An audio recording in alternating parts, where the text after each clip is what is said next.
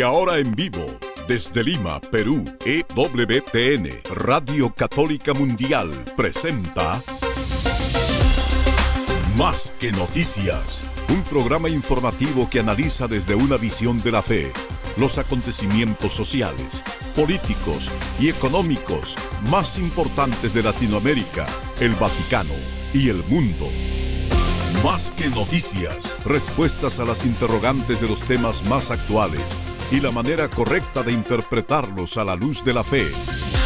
Vidas ejemplares, actualidad del Vaticano, defensa de la vida, apologética, doctrina social de la Iglesia, devociones y mucho más. Esto es Más que Noticias. Comenzamos el programa.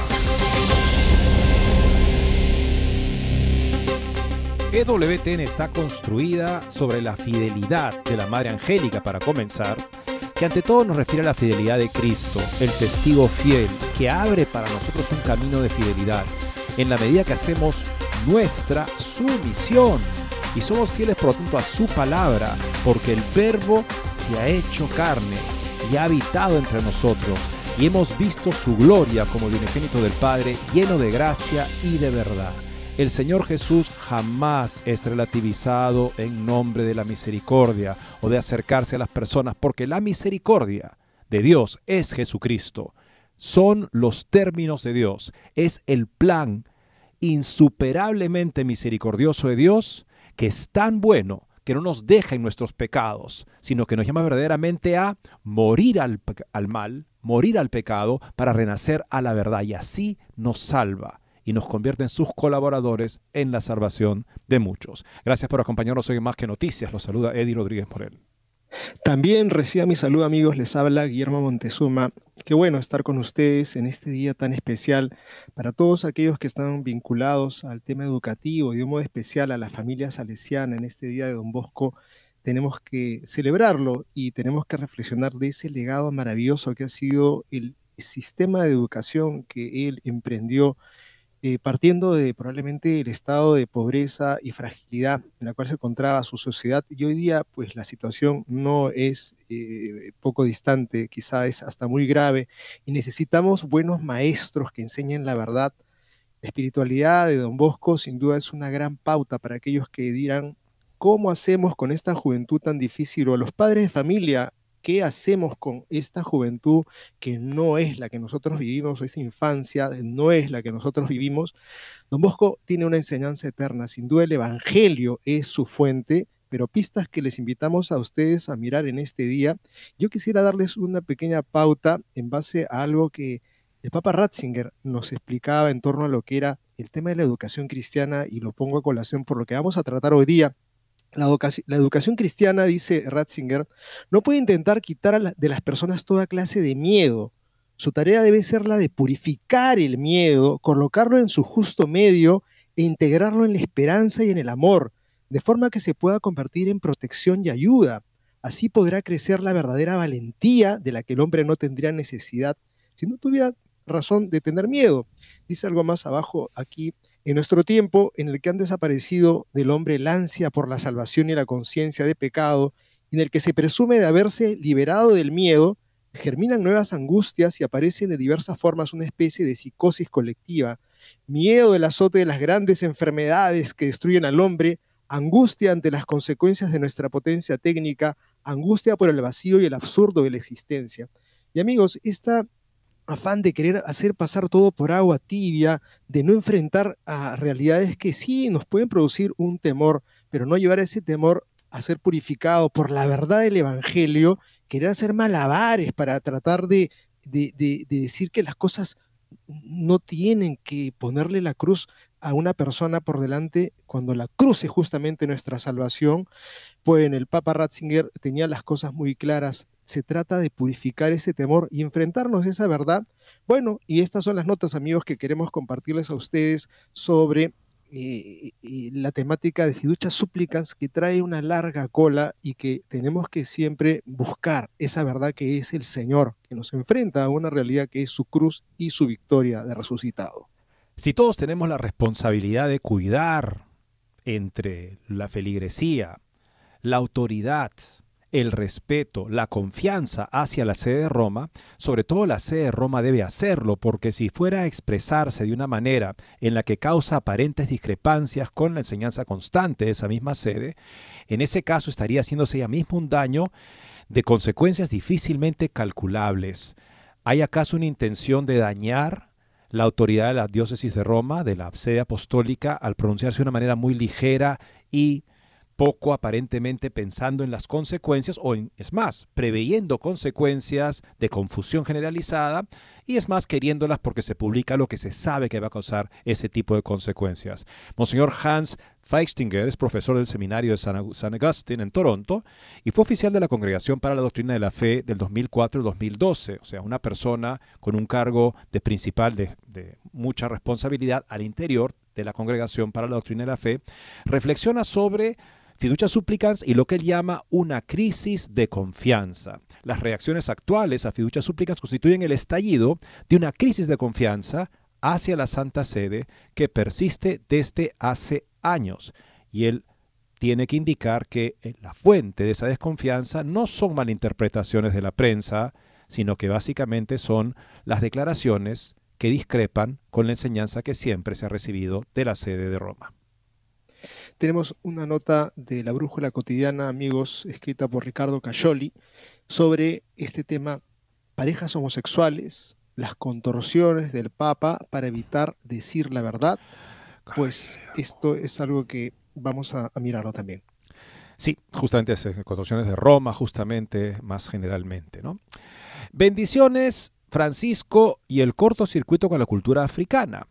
Este Stefano Fontana escribe también al respecto de esta declaración. En cuanto a las bendiciones para las parejas homosexuales, el Papa permite una excepción en África porque, dice el Papa, ahí la homosexualidad es algo malo desde el punto de vista cultural. Por tanto, la fiducia supplicans requiere culturas no arraigadas en la moral de la ley natural. Es lo que el Papa está dando a entender porque los cardenales, el cardenal africano, cuando él se manifestó al respecto de que además, por razones culturales, dijo, porque nuestra cultura está profundamente arraigada en la ley natural con respecto al matrimonio y la familia. O sea, Fiducia Súplicas parece haber sido escrita para otra cultura porque la cultura que sí está arraigada aún en esa ley natural sobre la familia y el matrimonio, a esa se le da la excepción de ni siquiera aplicar esta declaración, mientras que los demás países, donde ya no hay ley natural, y lamentablemente ante la falta de ese tipo de enseñanza recordada por el magisterio desde Roma, el resto de la civilización se mueve sin esa brújula fundamental de la naturaleza del ser humano y su auténtica felicidad. Tenemos un artículo de Info Católica, es sobre una segunda ocasión en menos de un mes en que eh, Charles Cluna vuelve a pedir el fin del celibato, asegurando que se impediría la doble vida de los sacerdotes. Por otro lado, amigos, la secularización aumenta exponencialmente en Suiza. Hay ya menos católicos que personas que no pertenecen a ninguna religión. Y eso te hace pensar si este camino en el cual la iglesia no quiere ser incómoda para ser parte de una sociedad del bienestar de la gente, mm, aún recurre a la religión como parte de ese bienestar, sobre todo en el mundo, si ese tipo de presencia anémica, impotente de la iglesia, es lo que hace que las personas permanezcan en la fe, porque seguramente lo que está pasando en Suiza es indicativo de que la gente ya no valora el rol de la religión, de esa religión que ya no los llama constantemente a la conversión. Y tenemos finalmente una nota que había quedado en pendiente, amigos, es sobre naprotecnología, que es una técnica de fertilidad que ya tiene buenos años, 30 años en los Estados Unidos, se encuentra en expansión. Es importante que todos nos enteremos de este excelente medio que es una alternativa ética y que obviamente se pone frente a la fecundación in vitro como la alternativa más humana. Con estas notas y otras volvemos en breve. No se muevan de EWTN, Radio Católica Mundial. Enseguida regresamos con Más que Noticias.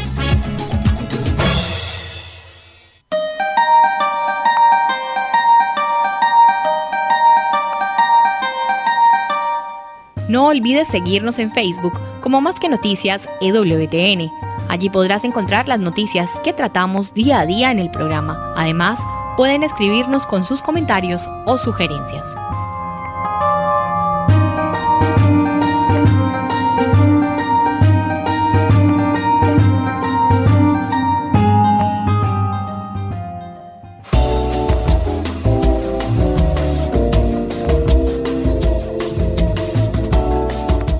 Si quieres estar informado de todas las noticias del acontecer de la iglesia y seguir el día a día del Papa Francisco, entra ya a la página web de Así Prensa www.asiprensa.com y podrás estar enterado de todo lo que sucede en la iglesia.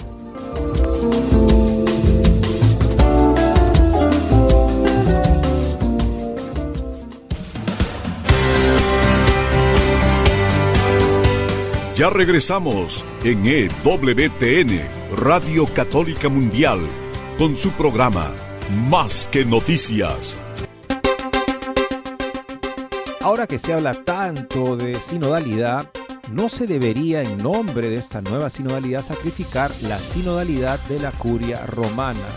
Y hemos visto lo que el padre Bax, uno de los más respetados consultores de la Congregación para la Doctrina de la Fe, decía recientemente sobre la declaración fiducia supplicans, y el cardenal Müller también, por supuesto, que es un miembro de esta congregación, de este dicasterio, al decir no fuimos consultados antes de la publicación de esta declaración, que es, según lo que el mismo Fernández ha dicho, es obra de Fernández consultada entre algunos amigos suyos y ignorando ese papel característico, eh, digamos, de oficio, de lo que se hace cada día en la Santa Sede, que es que en los dicasterios donde hay consultores, hay teólogos que están llamados a opinar para asegurarse de la ortodoxia y de la claridad de las declaraciones, pues para que cada quien pueda desde su perspectiva, no todos del mismo partido, del mismo bando, sino como teólogos católicos, puedan asegurar que las manifestaciones que salen de la Santa Sede sean claras y seguras y no causen el más mínimo escándalo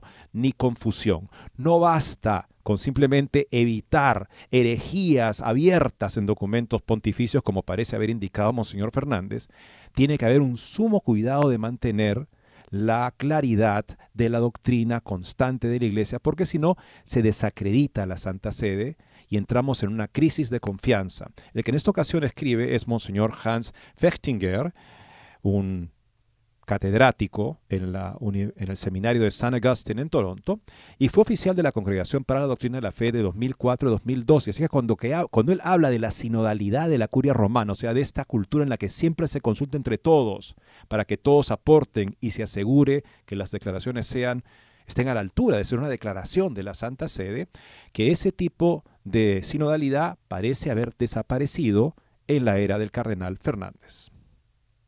Dice la nota así, sigo asombrado y desconcertado por cómo la publicación de Fiducia Supplicans está afectando a la Iglesia y por cómo las respuestas a ella todavía parecen ser subestimadas, minimizadas o ignoradas.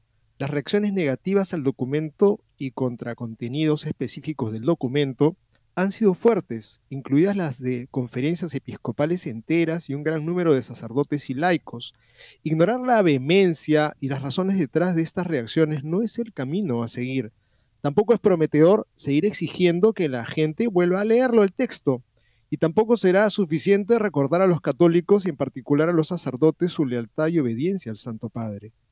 El documento, como ha dejado claro el propio cardenal Fernández, es sustancialmente obra suya y supuestamente sigue indicaciones recibidas del Papa Francisco, quien al aprobarlo es responsable, se hace responsable de este documento de todos modos. El documento adolece de graves defectos, como han explicado numerosas voces en la Iglesia. Su intento de poner mucha distancia entre la bendición de parejas, por un lado, y de uniones, por otro, es exagerado, incluso sofista, o sea, un, argumento engañoso.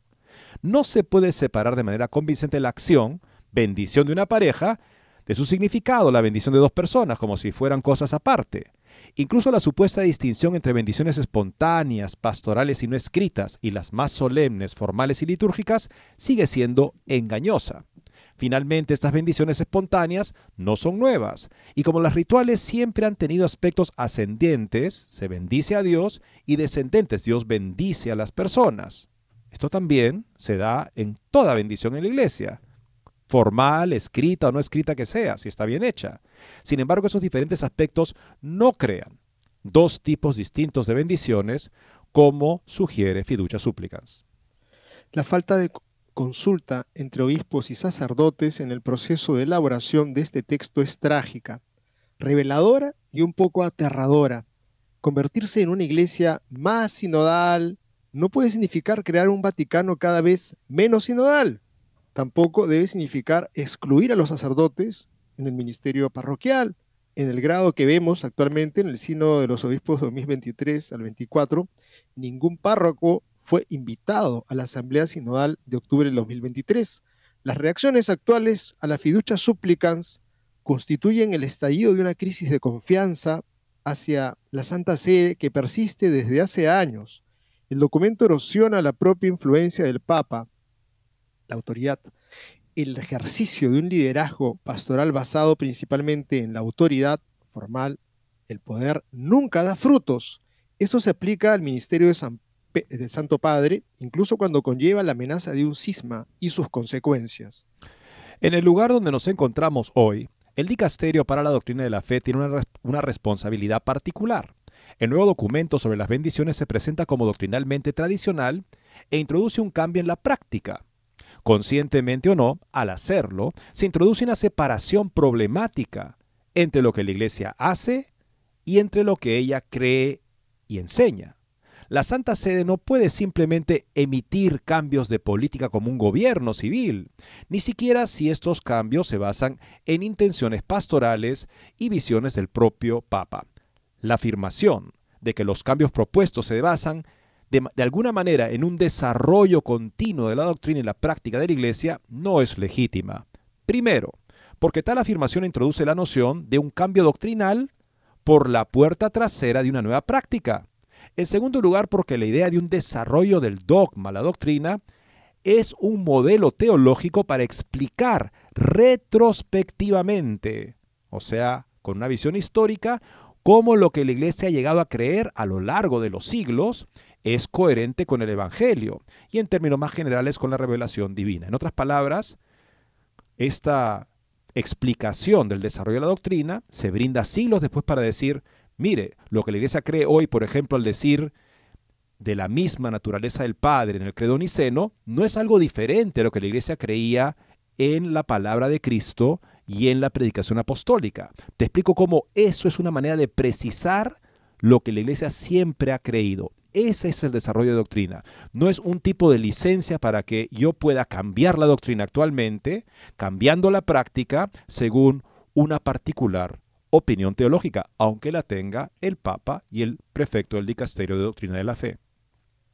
Convertir esta idea en una herramienta del magisterio y del gobierno de la Iglesia es teológicamente cuestionable. El papel del magisterio no es crear un equilibrio entre las exigencias de opiniones antiguas y contemporáneas, o entre personas más progresistas y más conservadoras. Todos estos son conceptos políticos o métodos diplomáticos inadecuados para las cuestiones eclesiales que deben abordarse con convicción de que las consideraciones doctrinales y pastorales no pueden oponerse entre sí. En nuestros países, blancos, ricos, entre comillas, también necesitamos más humildad en la forma en que involucramos a las iglesias en las partes más pobres del mundo.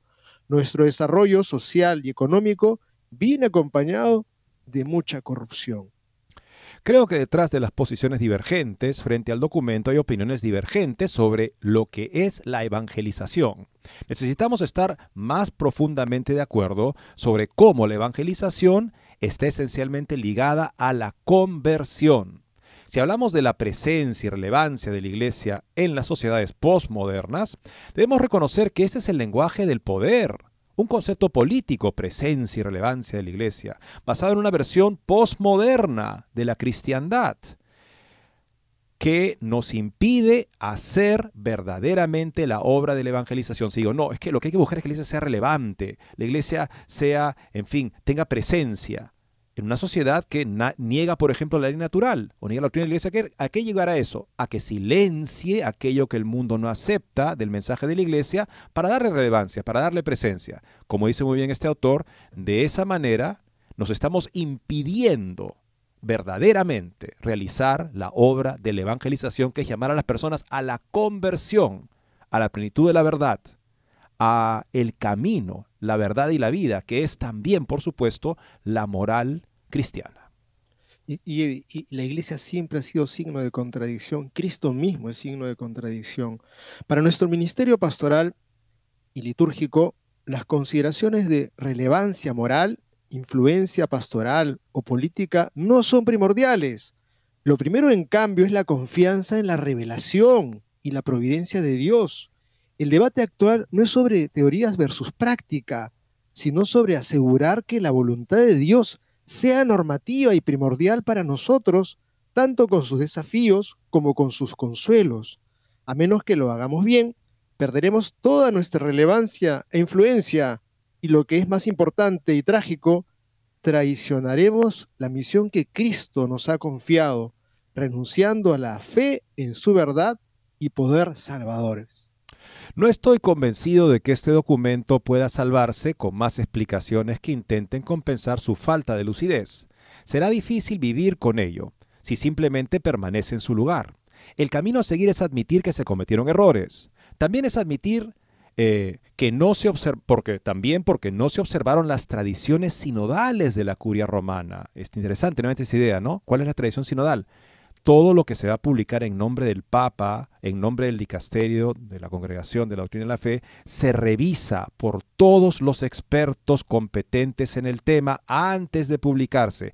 Eso es un tipo de sinodalidad muy válida, porque además es una sinodalidad donde todos son personas muy competentes y respetadas, y además no son de la misma escuela, no son de la misma opinión. Eso también es una salvaguarda porque impide que simplemente se empiecen a imponer las opiniones de preferencia del Papa o del prefecto del dicasterio de turno.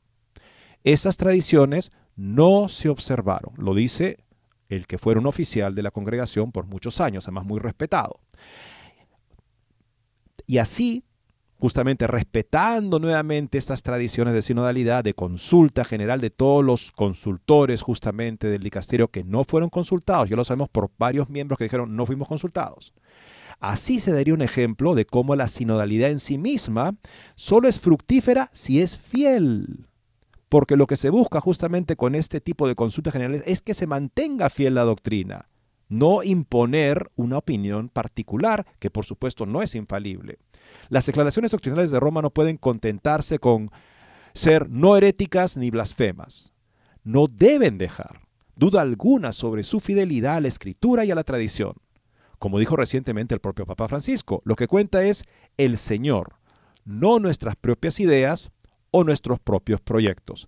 Si entonces, como dice aquí el autor, confiamos en el Señor más que en nuestras propias ideas y proyectos, Someteremos lo que la Santa Sede va a decir a esta consulta generalizada sinodal, en el mejor sentido de la palabra, de todos los expertos que están acreditados y han sido justamente llamados por la Santa Sede para poder escudriñar esas declaraciones, de modo que expresen lo que la Iglesia siempre ha creído y donde cualquier desarrollo que se pueda presentar estará debidamente sustentado por ese tipo de lectura crítica y minuciosa.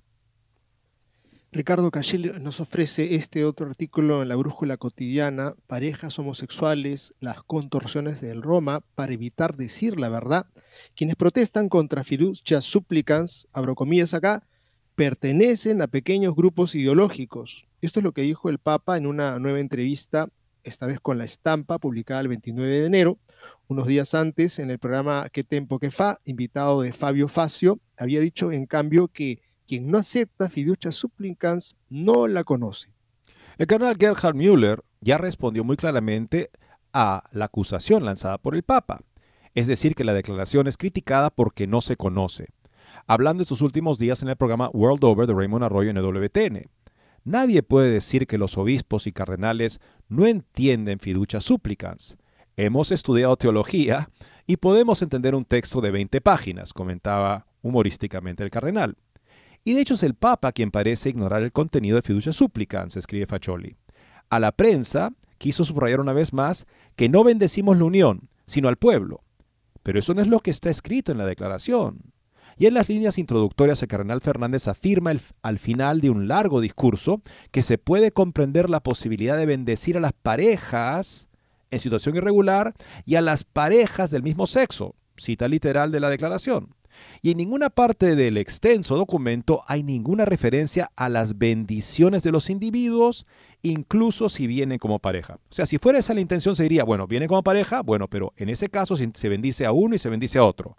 Nunca se dice eso. Se dice bendecir parejas. Y luego se ha querido justificar de que eso no quiere decir bendecir la unión, lo cual, como decía el anterior autor, es bastante poco creíble.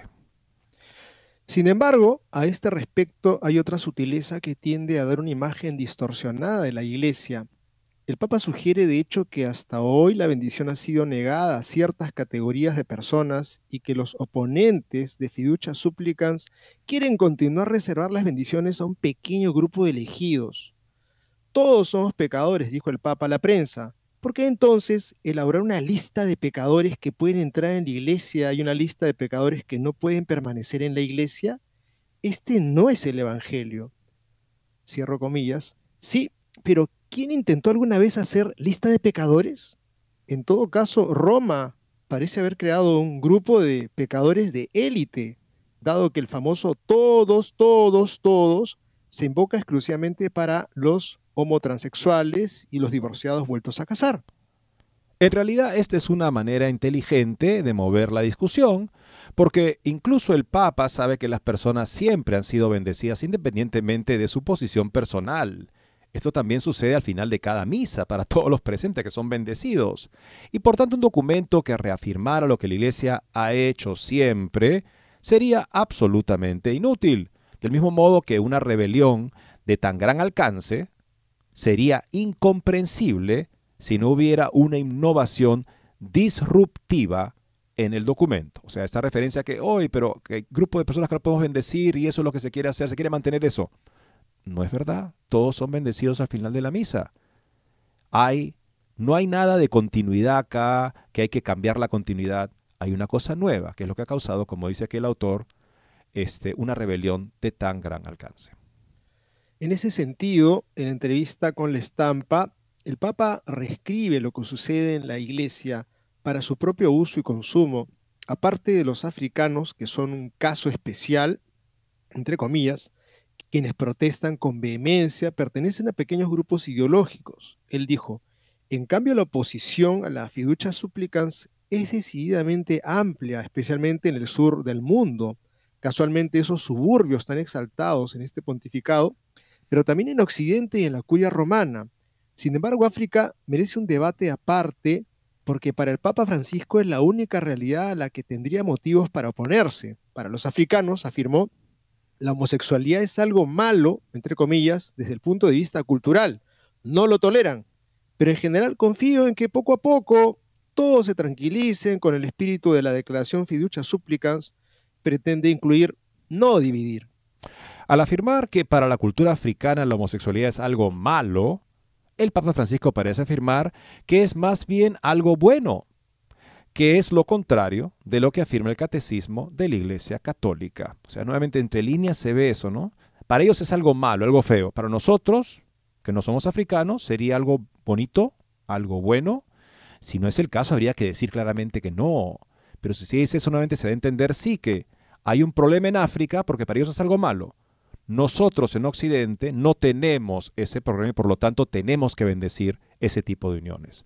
Por tanto, teniéndonos estas palabras, parece que la fiducia supplicans tiene como fuente la creencia de que la homosexualidad es una variante normal de la sexualidad, dado que es malo solamente o feo en África y no en otro lugar. Y tiene como objetivo llevar a toda la iglesia esta creencia de que es algo aparentemente solo en África malo, llevar a toda la iglesia a aceptar de esta visión de una manera pastoral. O sea, nos acostumbramos a ver las bendiciones a parejas irregulares y homosexuales y finalmente entendemos que, bueno, ¿cuál es el gran problema? La iglesia no, se ha, no ha caído un rayo del cielo, eh, San Pedro sigue en pie, Este, y todo como antes, como decía ese, obispo español, ¿no?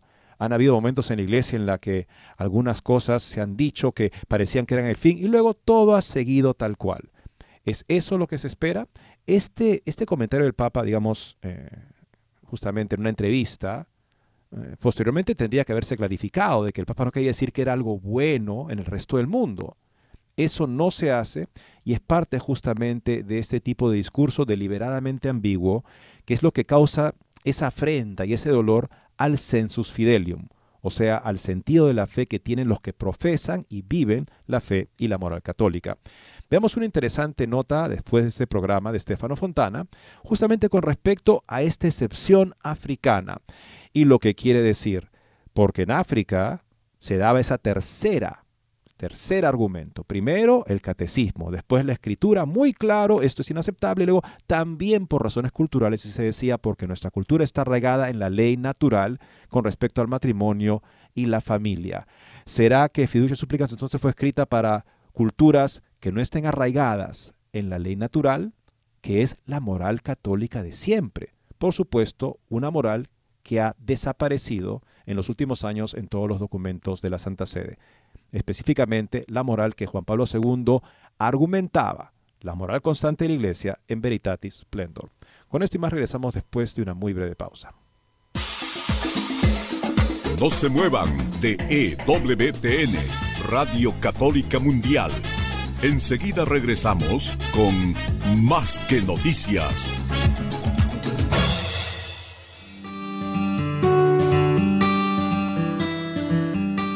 En la página web de EWTN podrás encontrar los programas de EWTN Radio y Televisión. Solo tienes que descargar los podcasts y así encontrarás tus programas preferidos. Recuerda en www.ewtn.com.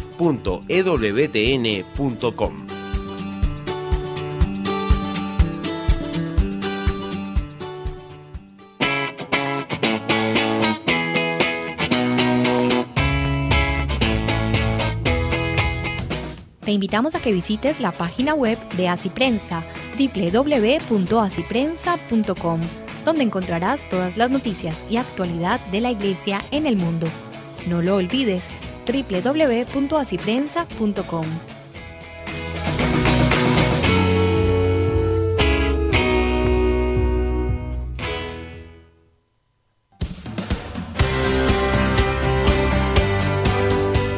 Ya regresamos en EWTN, Radio Católica Mundial, con su programa Más que Noticias. Para comunicarse en vivo con Más que Noticias, nos pueden llamar desde Estados Unidos al teléfono gratuito 1-866-398-6377 y desde cualquier parte del mundo al 205-271-2976. Según el Papa, África sería la excepción, no por razones doctrinales, porque ya se desarrolló la doctrina y ahora bendecir parejas homosexuales está perfectamente bien, sino por razones culturales, no por razones de la escritura, que es tan clara en su condena de las relaciones sexuales al margen del matrimonio. San Pablo dice que los fornicarios y también pasa a decir las personas que tienen relaciones homosexuales, sea haciendo la parte del varón o de la mujer en la relación entre dos varones, por supuesto se extiende también ante dos mujeres, no heredarán el reino de los cielos. Eso sería, no serían las objeciones válidas a fiducia suplican, serían solamente de razón cultural. Pues veamos lo que un experto en doctrina social de la Iglesia eh, comenta al respecto de esta excepción que el Papa plantea en una reciente entrevista. Bendiciones, Francisco, y el cortocircuito con la cultura africana, escribe Stefano Fontana.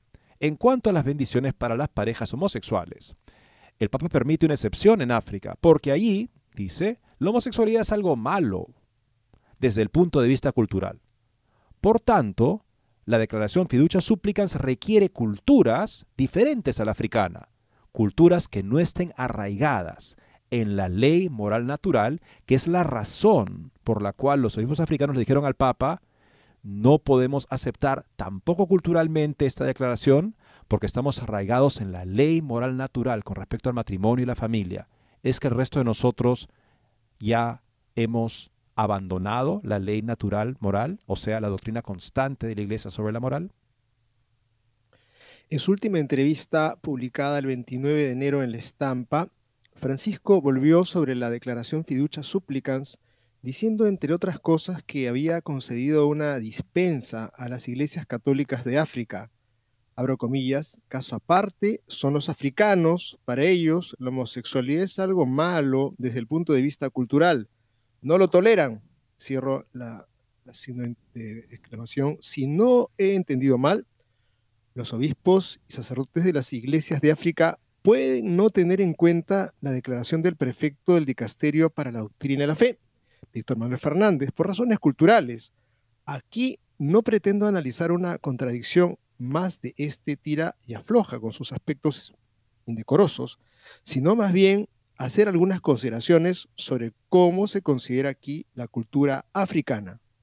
Hay una disposición del dicasterio romano más importante a la que muchas conferencias episcopales se opusieron, negándose a implementarla. Para las iglesias de África, el Papa permite ahora una excepción, cuya razón no es doctrinal, sino cultural. Tienen una cultura que considera la homosexualidad un mal inaceptable. La primera pregunta que surge es, ¿las otras conferencias episcopales que se opusieron no utilizaron su cultura para hacerlo? ¿Por qué no hay dispensa para ellos?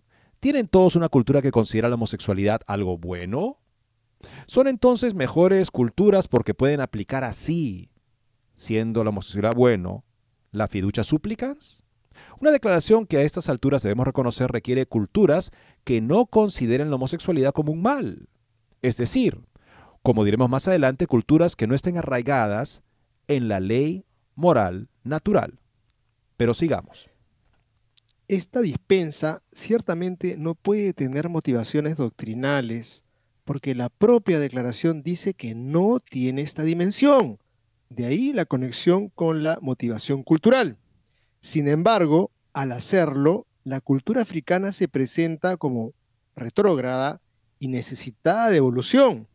Se le considera incapaz de aceptar la invitación de la declaración de Fernández y por lo tanto se lo tolera por el momento, pero ciertamente se lo juzga inadecuado. Detrás de esta observación de atraso, por el contrario, se desprende que lo que exige la declaración requiere una cultura de aceptación de la homosexualidad. Si los obispos africanos son excusados porque creen, basándose en su cultura, que la homosexualidad es mala, entonces significa que la norma establecida por la fiducia supplicans es que la homosexualidad no debe considerarse mala, Admitir esto, sin embargo, significaría admitir que la declaración rompe con la tradición y las enseñanzas anteriores que siempre habían considerado la homosexualidad como un mal. Esto significaría automáticamente que Fiducia Supplicans mintió al escribir que no toca la doctrina y que se limita solo a su desarrollo pastoral. También parecería que la cultura africana va de la mano con la tradición y la enseñanza considerando la homosexualidad como un mal, pero si va de acuerdo con la tradición y la enseñanza, ¿por qué es necesaria una dispensa al respecto? Interesante, la moral católica constante estaría sobreviviendo en África por este arraigo que tienen en la ley natural y para el resto de nosotros, o muchos de nosotros, ya ahogados de ideología LGTB, al parecer ya no veríamos la necesidad de ver como algo intrínsecamente desordenado, palabras del catecismo, la tendencia homosexual y las relaciones homosexuales. La posición de los episcopados africanos sobre la homosexualidad, además de ser conforme a la doctrina, a la tradición y al magisterio constante, ¿es o no también conforme al derecho natural y a la ley moral natural? ¿Hay alguna verdad en esa cultura? ¿O se trata simplemente de una cultura convencional, sin verdaderos fundamentos, relacionada con un determinado contexto histórico y ambiental? es una cultura atrasada, inmadura, es en este caso, deberíamos ayudarla a madurar. En este caso deberíamos ayudarla a madurar, ayudándola a ver la homosexualidad no como un mal, sino como un bien. Por ahora la dispensa está dada, pero las dispensas son por naturaleza solo temporales. Aparte de la comunión en la mano, que parece haberse convertido en un dogma eterno, y por tanto la fase deberá ser superada con la transición a la bendición de los homosexuales, de las parejas homosexuales también en África. ¿Es este el objetivo de ahora en adelante de la misión en África? ¿Por qué esta transición? Sin embargo, si la cultura africana, en el punto en cuestión, expresa exigencias de moralidad natural de la ley natural, ¿qué necesidad tiene de dispensas, dado que la ley natural es plenamente aceptada y perfeccionada por la revelación y la vida de la gracia? ¿Saben los actuales líderes eclesiásticos lo que dicen y lo que escriben? ¿O el nivel de razonamiento ha sufrido un descenso impresionante por razones que se nos escapan? ¿O es intencionado? Porque la confusión deconstruye sin resaltar responsabilidades claras. Qué interesante, ¿no? Esta, esta última frase. Cuando yo hablo de una manera confusa, deliberadamente, y no me, no me esmero por aclarar puntos de doctrina, para decir que lo que propongo es constante y consecuente con lo anterior, no considero que eso sea necesario, me expreso de una manera que puede ser interpretada de un modo o de otro, esto deconstruye la cultura humana en sus grandes logros, es una cultura que ha ido descubriendo y conociendo mejor y, afinándose y ejercitándose en la verdad.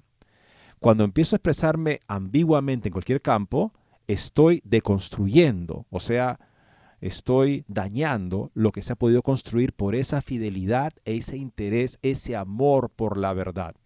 Y eso al, al final, cuando me manifiesto de esa manera, entonces no seré yo responsable de lo que pasó porque al fin de cuentas nunca dije explícitamente lo, en fin, lo que estaba en contra de la moral, pero al hablar ambiguamente y no tener cuidado de lo que digo y no practicar esa sinodalidad de todos los consultores, en fin, por ejemplo, del Dicasterio para Doctrina de la Fe, estoy deliberadamente promoviendo un lenguaje que deconstruye la doctrina católica y por lo tanto la oposición que vemos entre diferentes partes de la iglesia, donde unos celebran poder bendecir parejas homosexuales y otros dicen que es imposible hacerlo en base al catecismo, en base a la escritura y también, además, dicen los africanos, en base a nuestra cultura, porque está arraigada en la ley natural, lo que la iglesia siempre había promovido, pero el lenguaje actual parece que ya no permite volver a enseñar con claridad desde Roma, por el momento al menos, esa doctrina constante sobre la moral.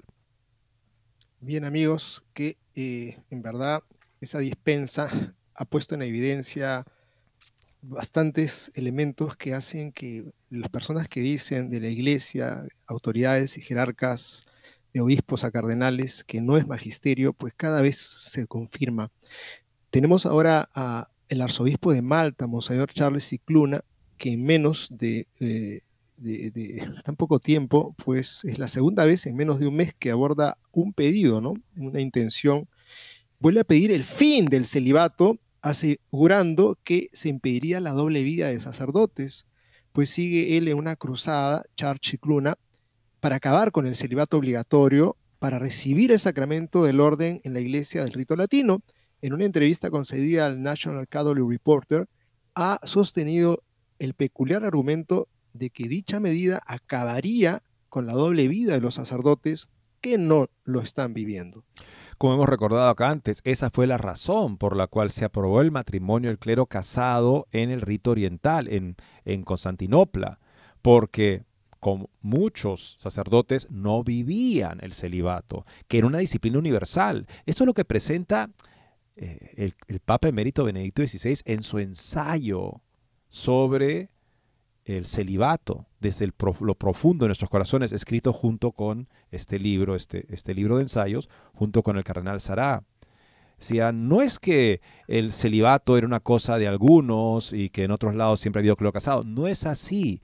Rápidamente la Iglesia Católica en su totalidad abrazó el estado celibatario para sus presbíteros y obispos por una razón de coherencia con el Antiguo Testamento, donde los levitas, que son una prefiguración del sacerdocio real de Jesucristo, del que participan sus ministros, sacerdotes y obispos en la iglesia, en la nueva alianza, en el Antiguo Testamento esta prefiguración requería que los sacerdotes que por turnos iban al templo a hacer sacrificios, tenían que abstenerse de relaciones conyugales, eran hombres casados, se abstenían de relaciones conyugales durante el tiempo de su servicio sacerdotal en el templo. Cuando regresaban a su casa ya podían volver a tener relaciones sexuales con su esposa. Los cristianos que empezaron a celebrar la Eucaristía regularmente y diariamente, se dieron cuenta que entonces aquí había una necesidad la diaria celebración de la Eucaristía, del sacrificio, del cual los sacrificios del templo son solamente imágenes, prefiguraciones. La realidad es el sacrificio eucarístico, requería no solamente un celibato por turnos, requerían un estado celibatario. Es lo que explica muy bien el Papa Emérito Benedicto XVI. Y esto se desarrolla entonces rápidamente como una disciplina universal hasta que en Constantinopla se empiezan a dar excepciones. ¿Por qué? Por la doble vida del clero. El cardenal Chicluna quiere reproponer, escribir ese argumento de un periodo de decadencia en la iglesia en Constantinopla y lo quiere proponer ahora, ahora para la iglesia universal. En una entrevista exclusiva concedida al National Catholic Reporter, el prelado aseguró que una de sus preocupaciones es que se oponga a la gente en una situación en la que se sienten cómodos con una doble vida. Esto no es para disminuir la belleza del celibato, el compromiso heroico de las personas que han aceptado el celibato como un don y lo viven, dijo el arzobispo, pero creo que es bueno que lo discutamos. Lo que se aprende con la experiencia es que hay que tener en cuenta la fragilidad humana y el hecho de que las personas maduran en situaciones diferentes, se encuentran en un lugar diferente psicológica y espiritualmente, dijo Chicluna.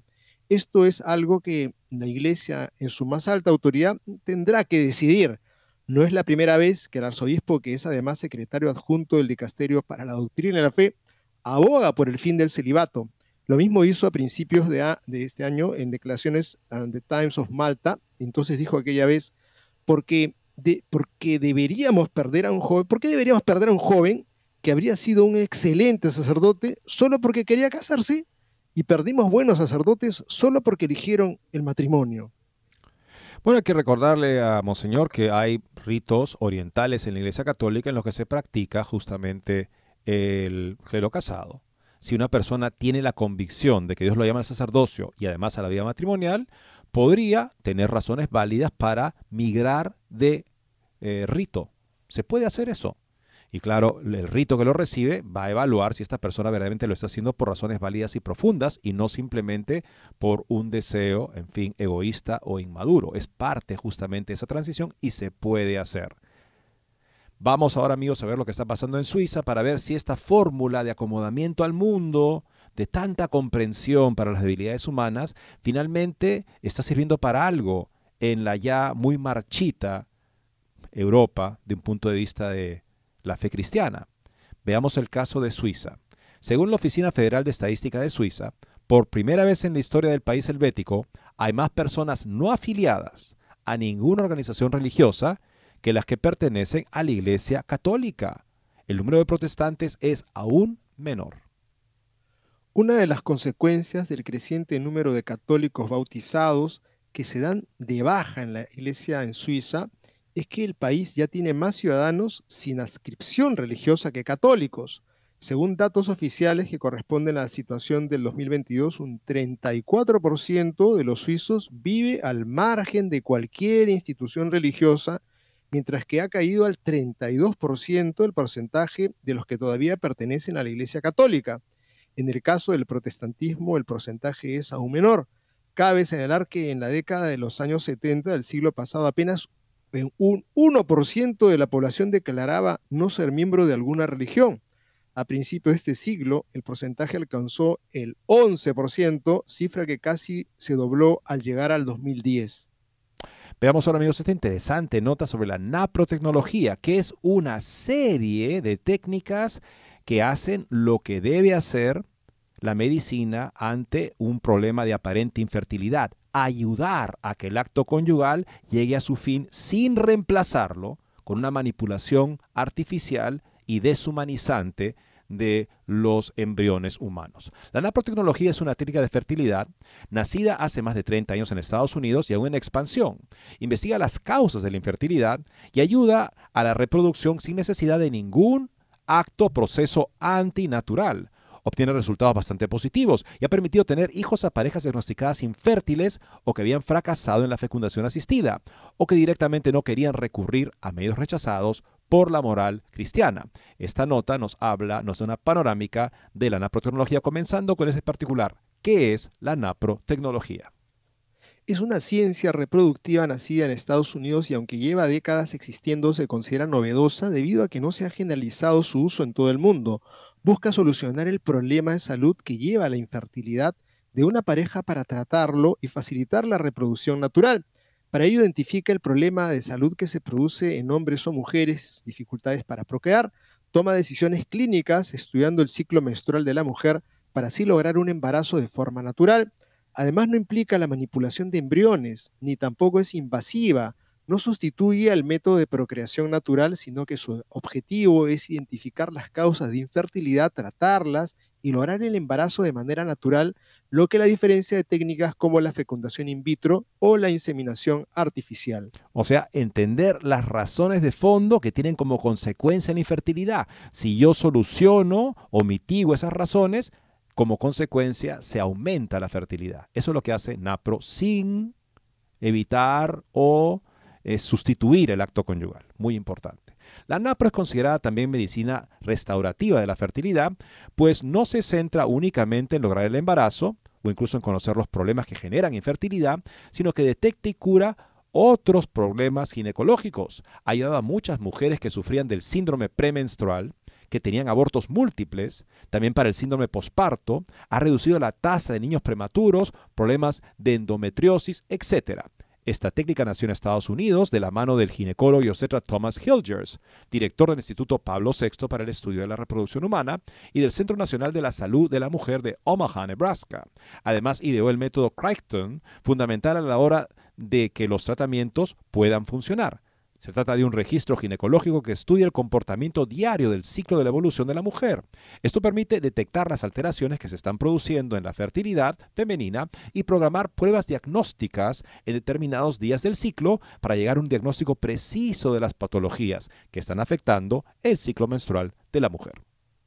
La pregunta ahora, ¿por qué la naprotecnología es una alternativa ética dice así la nota, a diferencia de técnicas de reproducción asistida como la fecundación in vitro, la naprotecnología respeta la naturaleza de la relación conyugal y no interviene artificialmente en la fecundación. La doctora Mena, pionera de esta técnica en España, afirma en una entrevista con la diócesis de Córdoba que la naprotecnología es respetuosa con la naturaleza y dignidad de los esposos que estudia y trata y con la vida y dignidad de eh, la persona, del hijo por nacer es respetuosa con la dignidad y naturaleza del acto conyugal, defiende a la familia humana de los ataques a los que se ve sometida por la moderna medicina reproductiva, médicamente es más avanzada, porque busca llegar a la raíz de los problemas para subsanarlos. Qué bonito, ¿no? O sea, busca la raíz, llegar a la raíz de los problemas, no obviarlos y vamos, a eh, sacarlos eh, los, los, óvulos, fecundarlos afuera. ¿Qué me importa cuál es la razón de tu infertilidad? Yo te voy a cobrar 30 mil dólares por este procedimiento para el cual voy a crear seis embriones, algunos de los cuales serán congelados indefinidamente, descartados, perdidos en la manipulación, tratados como productos con control de calidad. Eso es la deshumanización de la fertilidad asistida, mientras que la naprotecnología busca por qué hay un problema de fertilidad. Entendamos, manejemos ese tema y como consecuencia se aumenta la fertilidad. Eso es lo que brinda esta tecnología. Ya sabemos que el doctor Thomas Hilgers fue el creador de la naprotecnología. Este, y esta nota interesante habla también de la efectividad, por ejemplo, de la naprotecnología muy interesantemente. Esto ha permitido, dice, todo ese tipo de métodos que estamos simplemente introduciendo acá, ha permitido llegar a tasas de eficacia en algunas patologías que afectaban la fertilidad de hasta un 80%. Además, el síndrome premenstrual, cuando la causa es este, esta es la causa de la infertilidad, las tasas de éxito son cerca del 95%. Esta nota está publicada con el título ¿Qué es la naprotecnología? En Religión y Libertad. Les recomendamos mucho poder leerla y compartirla. Bien amigos, llegamos al final del programa dejarles una pista, una palabra de Don Bosco. Dice, sean firmes en querer el bien e impedir el mal, pero siempre dulces y prudentes. Y además, sean constantes y amables y verán cómo Dios les hará dueños hasta del corazón más duro. Muchas gracias por su sintonía y Dios mediante estaremos con ustedes mañana.